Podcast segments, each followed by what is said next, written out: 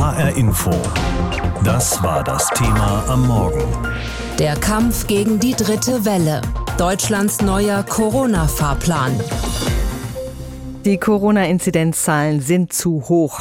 Angela Merkel sagte heute Nacht. Deshalb müssen wir mit unseren Beschlüssen heute sagen, weil wir wieder im Augenblick in einem exponentiellen Wachstum sind, dass wir leider von der Notbremse Gebrauch machen müssen. Gestern Morgen wussten wir durch die Beschlussvorlage schon ungefähr, wohin die Reise gehen würde bei den Bund-Länder-Gesprächen zu weiteren Corona-Maßnahmen.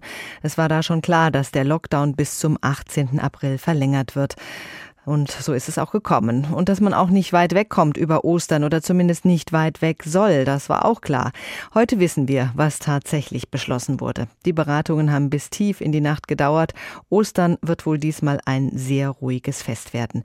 Was, wann, wo gilt, ist inzwischen durchaus etwas verwirrend. Deshalb ganz der Reihe nach mithilfe unserer Berliner Korrespondentin Vera Wolfskämpf, mit der ich vorhin gesprochen habe. Was ändert sich denn von jetzt bis zum grünen Donnerstag? Es ist ja noch eine eine gute Woche bis dahin. Das ist viel Zeit für das Virus, sich zu verbreiten. Ja, es ändert sich insofern nichts, dass wir im Lockdown bleiben. Es sah ja vor einigen Wochen danach aus, als könnte es weitere Öffnungen geben, ob das die Außengastronomie betrifft oder Kulturtheater. Das alles kommt nicht. Das zeigt schon der Blick auf die Inzidenz, die Sieben-Tage-Inzidenz. Die liegt heute Morgen bei bundesweit 108 und ab der 100 soll ja die Notbremse gezogen werden. Es gibt also keine weiteren Öffnungen. Gibt es denn weitere Beschränkungen, zum Beispiel Ausgangsbeschränkungen? Einschränkungen in der Nacht bei einer Inzidenz über 100? Also diese Ausgangssperre über Nacht, die anfangs mal in einem Beschlussentwurf stand, die steht im endgültigen Papier nicht mehr drin.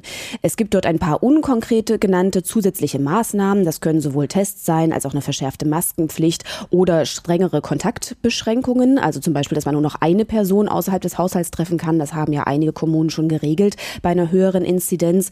Und Ausgangsbeschränkungen stehen da relativ offen drin. Also so oder so entscheidet das dann immer vor Ort die Kommune je nach Lage beziehungsweise das Bundesland selbst. Das steht so nicht in dem Beschluss. Aber für uns alle ist etwas zu den Ostertagen beschlossen worden. Welche Besonderheiten kommen da auf uns zu? Der Gründonnerstag ist ja eigentlich ein ganz normaler Arbeitstag, aber dies ja nicht, ne? Eigentlich schon, genau. Aber dieses Jahr gibt es die Osterruhe. Und zwar sind Gründonnerstag und Kar-Samstag arbeitsfrei. Das sollen Ruhetage sein. Es soll alles geschlossen sein, außer am Samstag. Da kann man einkaufen gehen, sonst wäre ja fünf Tage lang alles zu. Und das soll eben dazu führen, dass es weniger Kontakte gibt. Das Ziel ist laut Bundeskanzlerin Merkel, die dritte Welle dort zu durchbrechen. Es soll keine Ansammlungen geben, auch Gottesdienste nur digital stattfinden. Und erlaubt sind letztlich private Treffen im kleinen Rahmen. Rahmen. Also dass sich maximal zwei Hausstände treffen mit fünf Personen, dazu Kinder unter 14 Jahren. Und das eben soll dazu führen, dass in dieser Ruhezeit ein bisschen die Infektionszahlen gedrückt werden können und danach dann es weitergehen kann mit einer besonderen Impf- und Teststrategie um dann weiter in der Pandemiebeschränkung voranzugehen.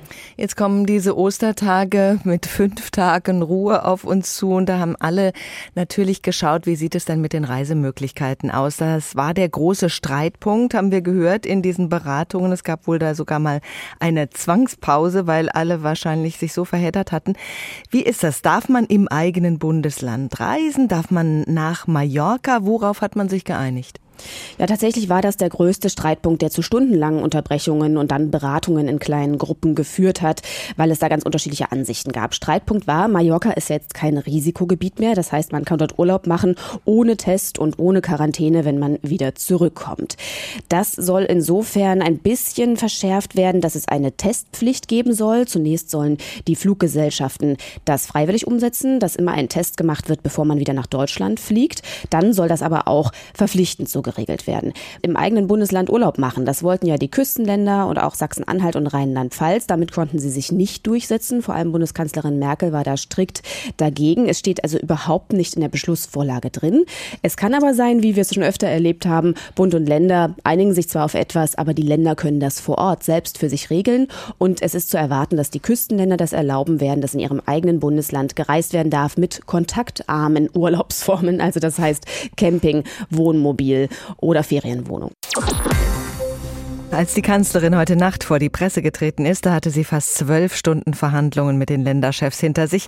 Statt Aufbruch in den Frühling gibt es ein kollektives Herunterfahren des Lebens. Und deshalb sollen der 1. April, Gründonnerstag also, und der 3. April einmalig als Ruhetage definiert werden. Es gilt damit an fünf zusammenhängenden Tagen das Prinzip, wir bleiben zu Hause.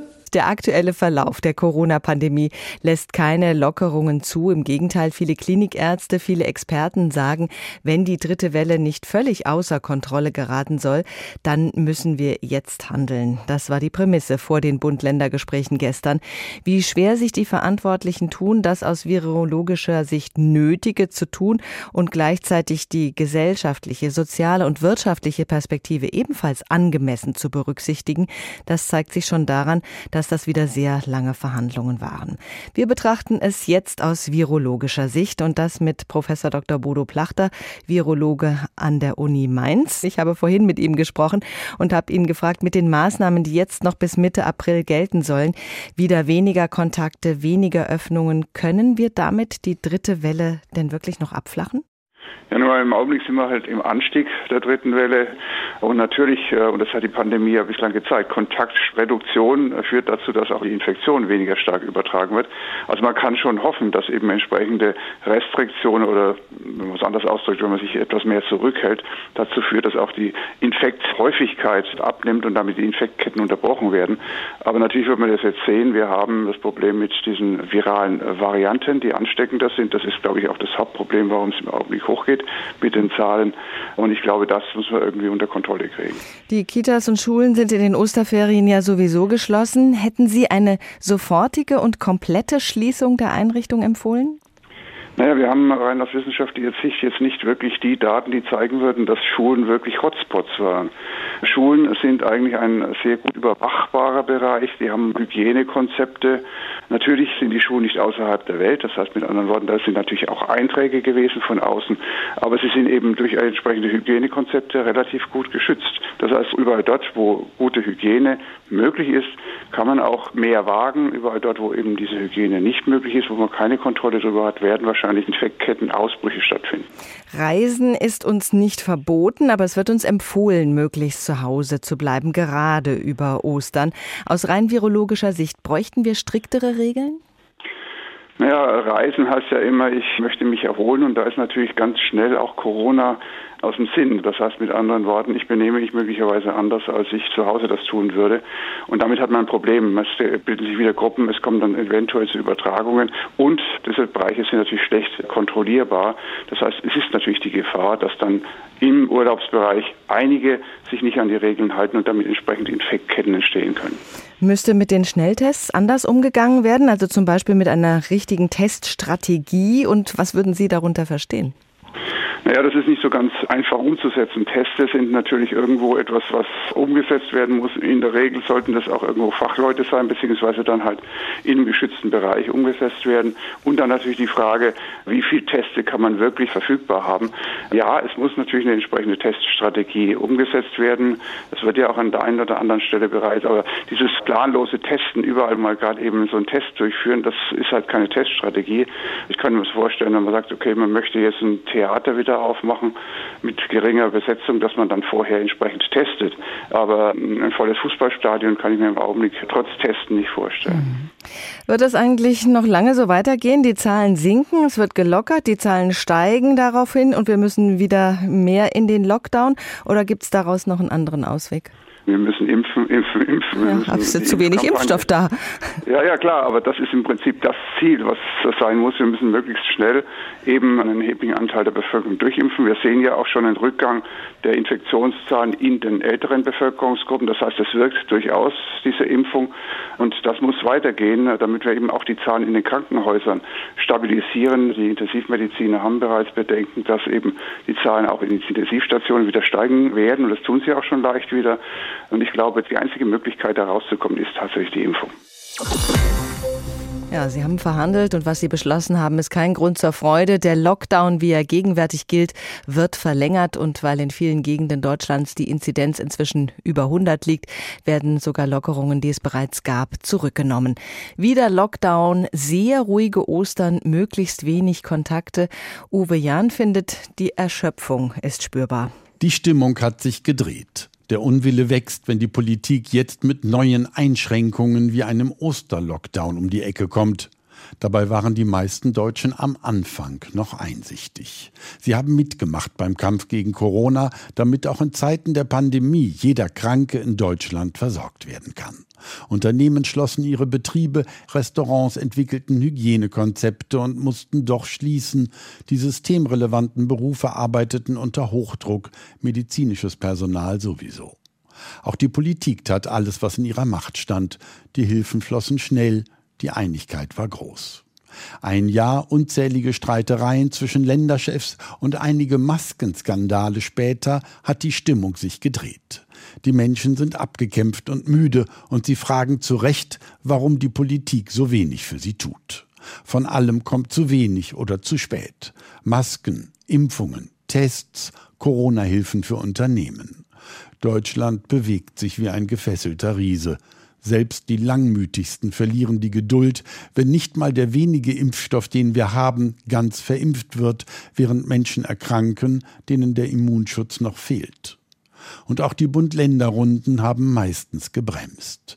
Tempo machten sie selten. Dabei wäre mit Tests zum Beispiel schon viel früher viel mehr möglich gewesen. Auch mit Einkaufslots für Ältere oder Taxigutscheinen. Sie dachten nicht daran. Und nun gibt es auch noch Mutationen, die das Gegenteil ihrer amtlichen Verfolger sind, nämlich schnell, flexibel und expansiv. Deshalb nun also die Verlängerung des Lockdowns. Ob die Menschen noch mitziehen?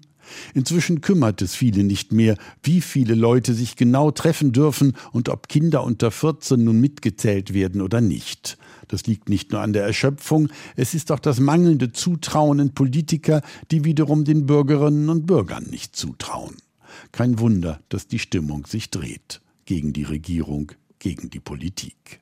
Und dann kommen nach 16 Jahren Merkel Zweifel auf, ob ihre Regierungen nicht noch viel mehr versäumt haben, als wir bisher dachten. Eine erste Ahnung bekamen wir davon ab 2015, als deutsche Verwaltungen daran gescheitert sind, sich um die Geflüchteten zu kümmern. Jetzt erleben wir alle, wie die Politik enttäuscht. Immerhin haben wir ein Superwahljahr. Da kann aus einer Stimmung, die sich dreht, noch eine handfeste Wechselstimmung werden. Sind Sie Corona-müde? Dann kommt jetzt ein Weckruf von Markus Söder. Wir leben jetzt in der wahrscheinlich gefährlichsten Phase der Pandemie überhaupt. Viele unterschätzen die derzeitige Situation. Viele glauben, es ist jetzt der dritte Aufguss von Corona alt. Diese dritte Welle ist ganz anders. Gestern war es also wieder soweit, die Beratungen zwischen Bundeskanzlerin und den Ländervertreterinnen. Es waren die längsten Verhandlungen seit Beginn der Pandemie. Die Ergebnisse kamen erst heute in den frühen Morgenstunden. Ursprünglich war der Plan, dieses Mal über weitere Lockerungen zu sprechen, aber die Infektionszahlen steigen wieder seit einer Weile. Und deshalb wird der Lockdown bis zum 18. April verlängert und auch über Ostern soll das öffentliche Leben weitestgehend heruntergefahren werden. Was das konkret für Hessen bedeutet, Darüber habe ich mit Sandra Müller gesprochen. Sie ist unsere landespolitische Korrespondentin und sie hat uns vorhin erzählt, was man da schon weiß. Ja, tatsächlich ist das aktuell für Hessen noch ein bisschen offen, denn normalerweise hält ja Ministerpräsident Bouffier eine Pressekonferenz am Ende der Bund-Länder-Beschlüsse. Die Ergebnisse kamen ganz früh, das war einfach zu spät. Deswegen gab es heute Morgen ganz kurz nur ein Pressestatement. Darin hieß es, dass die Beschlüsse tatsächlich der letzten Regierungserklärung von Volker Bouffier entsprechen und dass es einfach momentan keine Zeit ist für Lockerungen. Heute tagt dann das hessische Corona-Kabinett. Danach gibt es dann die Info, wie es in Hessen Hessen konkret weitergeht. Aber man muss ja sagen, in der Vergangenheit war Hessen immer nah dran an den Bund-Länder-Beschlüssen. Bouffier hat oft betont, dass man gemeinsam handeln muss, dass es nichts bringt, wenn das eine Bundesland das macht und das Nachbarland macht was ganz anderes. Allerdings muss man auch sagen, es gab in Hessen zuletzt viel hin und her, auch ausgelöst durch Öffnungsschritte in Rheinland-Pfalz zum Beispiel. Das Grundproblem in Hessen bleibt, die Sieben-Tage-Inzidenz liegt weit über 100. Das heißt, man hätte eigentlich schon längst die Notbremse ziehen müssen, also zum Beispiel Einzelhandel wieder schließen, Zoos und Museen wieder schließen. Also da wird sicherlich heute ganz genau drauf geschaut. Wir gucken, wenn es um die Länderkompetenzen geht, ja immer sehr auf das Thema Schule. Das liegt in der Hand der Länder. Wie sieht es mit diesem Thema aus in Hessen? Ja, also in diesem Bund-Länder-Beschlusspapier ist das tatsächlich gar nicht groß erwähnt. Da geht es zwar um Testungen, aber eben nicht irgendwie um weitere Öffnungen oder Schließungen. In der ursprünglichen Vorlage gab es da mal die Option von weiteren Schließungen. In Hessen ist es so, dass es zumindest erstmal keine weiteren Öffnungsschritte gibt. Das wurde schon vorher beschlossen. Also die Schüler ab Klasse 7, die sollten ja eigentlich jetzt in den Wechselunterricht gehen. Das bleibt aber jetzt erstmal im Distanzunterricht. Hessen setzt auch ganz stark auf das Thema Tests. Also in der letzten Woche wurde zum Beispiel ein sogenanntes sogenanntes Testmobil vorgestellt, das dann an die Schulen fahren kann, falls es dort ein Ausbruchsgeschehen gibt. Die ganze Strategie setzt natürlich darauf, viel zu testen, unter anderem auch mit den Selbsttests, die es dann hoffentlich genügend gibt. Das Ziel in Hessen auf jeden Fall, die Schulschließungen zu vermeiden. Und noch ein Wort zu den Tests generell. Da gab es jetzt in diesen Bund-Länder-Beschlüssen einen Appell an die Bürgerinnen und Bürger, sich auch wirklich regelmäßig an diesen anlasslosen, kostenlosen Tests zu beteiligen, einfach weil die Teststrategie ganz entscheidend entscheidend dafür sein soll, weitere Öffnungsschritte zu beschließen. Wir haben das schon gehört, in diesen Bund-Länder-Beratungen war das Thema Reisen ein großer Streitpunkt. Da gab es mehrere Unterbrechungen, hat uns die Korrespondentin vorhin aus Berlin erzählt. Da fragt man sich jetzt, wie wird es mit dem Urlaub an Ostern in Hessen aussehen? Was kann man dazu sagen? Ja, auch noch nicht sonderlich viel, aber ein Riesenthema, weil man natürlich nicht ganz nachvollziehen kann, warum darf ich nach Mallorca, was jetzt kein Risikogebiet mehr ist, aber warum darf ich nicht an den Edersee oder in die Rhön, weil da ist ja alles zu.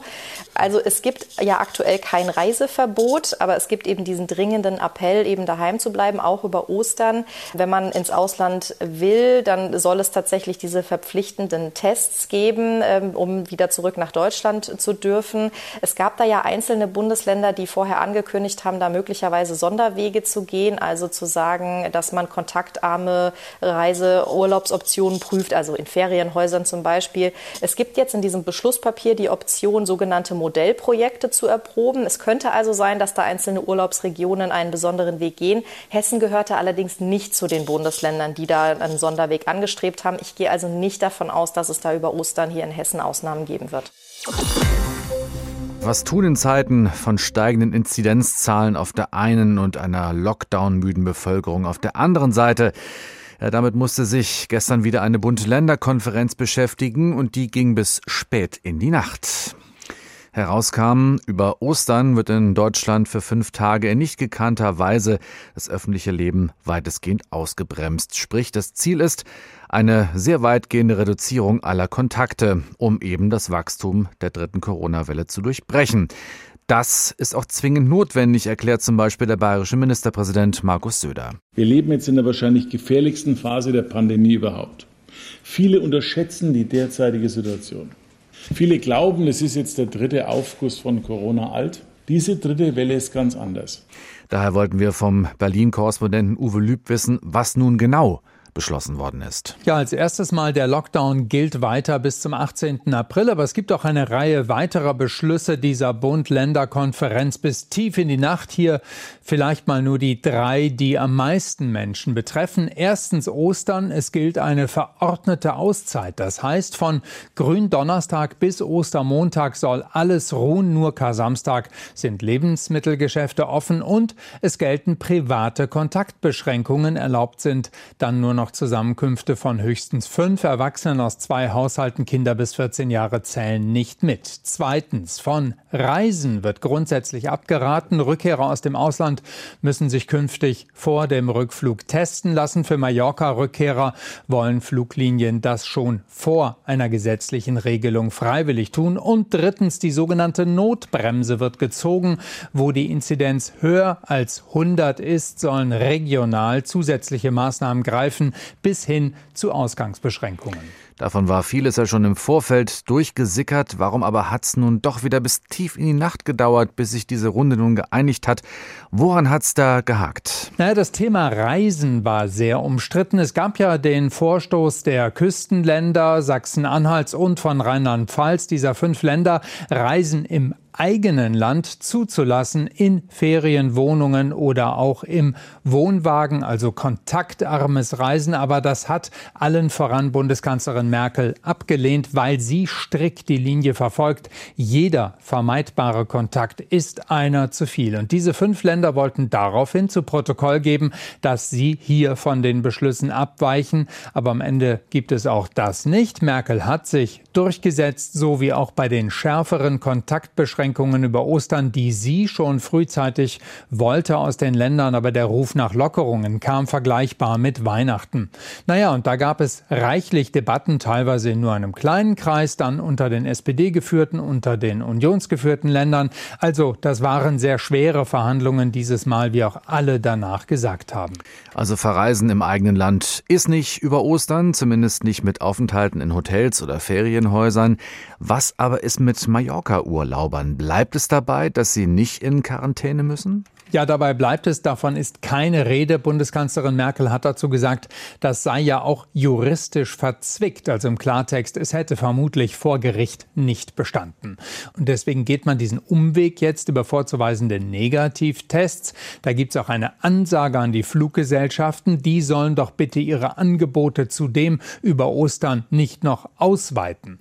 Das alles, die ganzen Beschlüsse treffen übrigens wirtschaftlich natürlich nicht nur die Fluggesellschaften, Fluggesellschaften, sondern auch etliche andere Firmen. Und für die gibt es oder für die am schwersten Betroffenen gibt es nun zusätzliche Hilfen. Also zusammengenommen ist das alles ein dickes Paket. Zur Erklärung sagte Merkel dann auch nicht nur, dass wir in der dritten Welle sind, sondern durch die Mutationen seien wir wie in einer neuen Pandemie. HR Info. Das Thema. Wer es hört, hat mehr zu sagen.